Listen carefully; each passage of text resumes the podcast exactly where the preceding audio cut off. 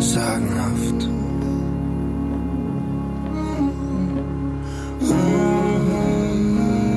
Gute Nacht Geschichten für Erwachsene. Lehnt euch zurück. Öffnet den obersten Hosenknopf. Und vergesst nicht auf den Schlummertrunk.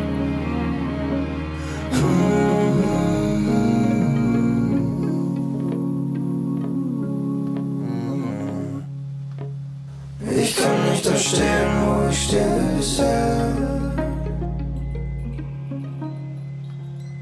Ich kann nicht mehr schweben, wo ich schwebe bisher. Wir können nicht mehr fliegen, wie wir fliegen bisher. Ich kann nicht da stehen, wo ich stehe bisher. Willkommen zu meinem Special 10 Tage Feminismus. Vom 8. März, dem Internationalen Frauenkampftag, bis zum 18. März, dem Geburtstag von Sagenhaft, gibt es wieder ein Special. Alle zwei Tage erscheint eine Teilepisode. Passend zum aktuellen Zyklus Dunkle Geschichten lese ich aus dem autobiografischen Buch Meine Welt von Helen Keller, die viel über Dunkelheit und Erkenntnis zu sagen hatte. Bevor es mit dem Text Meine Welt startet, möchte ich noch eine kleine Verortung zur Autorin geben. Helen Keller war eine US-amerikanische taubblinde Schriftstellerin, die von 1880 bis 1968 lebte. Geboren in Tuscumbia, Alabama, erkrankte sie im Alter von 19 Jahren an einer nicht geklärten Krankheit, nach der sie innerhalb weniger Wochen komplett ertaubte und erblindete. Helen Kellers Welt, die mit Farben und Tönen begonnen hatte, verstummte und verdunkelte sich für immer. In ihren ersten Kindheitsjahren konnte sich Helen Keller nur dürftig ihren Eltern verständlich machen. Ihre wachsende Frustration über die mangelnde Kommunikation führte zu immer heftigeren Wutausbrüchen, bis sich die hilflosen Eltern schließlich an Dr. Alexander Graham Bell, den Erfinder des Telefons, wandten. Er war es, der die Kellers an den Direktor des Perkinschen Instituts für Blinde in Boston und damit an Anne Mansfield Sullivan vermittelte, die bereits Erfahrung hatte im Unterricht mit Blinden. Anne Sullivan, die von nun an Teacher genannt wurde, veränderte das Leben der damals Siebenjährigen fundamental.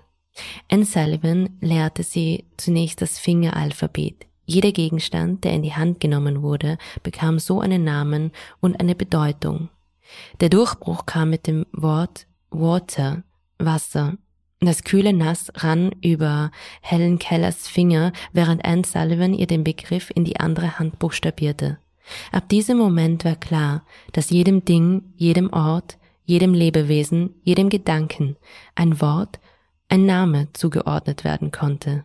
Die Lernkurve von Helen Keller war enorm. Sie lernte nicht nur das Fingeralphabet, sondern auch Lippenlesen durch Berührung und selbst ein wenig zu sprechen. Die beiden Frauen blieben bis zu Anne Sullivans Tod 1936 eng miteinander verbunden.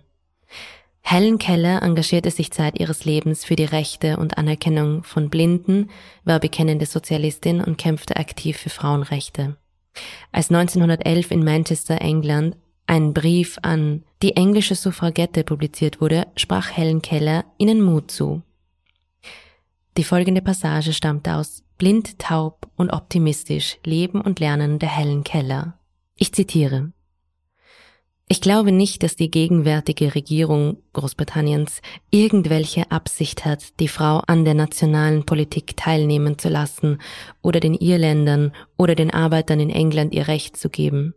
Solange das Wahlrecht einer großen Zahl derjenigen verweigert wird, die der Allgemeinheit dienen und nützen, solange die, die wählen, sich nach Wink und Befehl von Parteiwerkzeugen richten, ist das Volk nicht frei, und der Tag der Freiheit der Frauen scheint noch in ferner Zukunft zu liegen.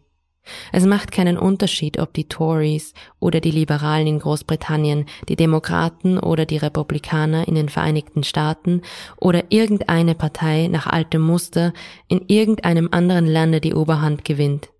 Von irgendeiner solchen Partei Frauenrechte zu verlangen ist, wie wenn man von einem Zaren die Demokratie fordert. Werden nicht die herrschenden Parteien von den regierenden Klassen, das heißt von den besitzenden Klassen geleitet, ausschließlich zum Vorteil und für das Vorrecht der wenigen? Sie benützen uns Millionen, ihnen zur Macht zu verhelfen, Sie erzählen uns wie Kindern, dass unsere Sicherheit darin liegt, für sie zu stimmen. Sie werfen uns Brocken von Zugeständnissen zu, damit wir glauben sollen, sie seien in unserem Interesse tätig. Dann beuten sie die Erwerbsquellen der Nation aus, nicht für uns, sondern für die Interessen, die sie vertreten und unterstützen. Wir, das Volk, sind nicht frei. Unsere Demokratie ist nur ein Name. Wir wählen? Was heißt das? Es heißt, dass wir zwischen zwei Körperschaften von tatsächlichen, wenn auch nicht eingestandenen Autokraten wählen. Wir wählen zwischen Didelum und Didelei. Wir wählen kostspielige Führer, um unsere Arbeit für uns zu tun und tadeln sie dann, weil sie für sich selbst und für ihre Klasse arbeiten. Der Frau die Bürgerrechte zu geben, ist ein Teil der gewaltigen Bewegung, die ganze Menschheit frei zu machen. Ihr fordert das Stimmrecht für Frauen. Was kann euch das Stimmrecht nützen, wenn zehn Elftel des Landes von Großbritannien 200.000 Menschen gehören und nur ein Elftel dem Rest von den 40 Millionen? Haben eure Männer mit ihren Millionen von Stimmen sich befreit von dieser Ungerechtigkeit? Wenn man die Machthaber darauf hinweist, dass die Hälfte des Reichtums von Großbritannien 25.000 Menschen gehört, wenn man sagt, dass dies ein Unrecht ist, dass dieses Unrecht aller sozialen Ungerechtigkeit einschließlich derjenigen gegen die Frauen zugrunde liegt, so schreien die hoch angesehenen Zeitungen sozialistische Aufwiegler, Erreger von Klassenhass. Gut, wir wollen aufwiegeln. Zitiert aus Blind, taub, optimistisch, Leben und Lernen der Helen Keller. Die Autorin tourte durch viele Länder und hielt zahlreiche Vorträge über den Glauben, Blindheit, Geburtenkontrolle, das Erstarken des Faschismus in Europa, über Atomkraft und Machtverhältnisse. Helen Keller war selbst bekennende Pazifistin und machte sich für Arbeiterinnenrechte stark. 1924 wurde sie Mitglied der American Foundation of the Blind und blieb ihr 40 Jahre treu. Die Foundation ermöglichte ihr zahlreiche Bildungs- und Vortragsreisen, um über die Rechte von Blinden zu sprechen, was direkte positive Entwicklungen für Betroffene in den USA bedeutete. Zwischen 1946 und 1957 bereiste sie 35 Länder auf fünf Kontinenten. Sie traf sich mit den Granden ihrer Zeit, Winston Churchill, Albert Einstein, Eleanor Roosevelt, Emma Goldman, Charlie Chaplin, Henry Ford, Catherine Cornell oder Mark Twain, um nur ein paar zu nennen. 1960 erlitt Helen Keller einen Schlaganfall. Ab diesem Moment lebte sie zunehmend zurückgezogen und abseits der Öffentlichkeit. Am 1. Juni 1968 starb Helen Keller, ein paar Wochen vor ihrem 88. Geburtstag.